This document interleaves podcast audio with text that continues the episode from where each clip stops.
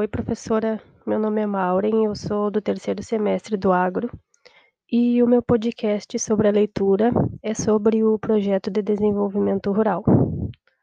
Uh, bom, uh, o projeto de desenvolvimento rural ele é um projeto que incentiva a geração de renda e a valorização da cultura rural, uh, o que acaba contribuindo com a diminuição do êxodo para a zona urbana.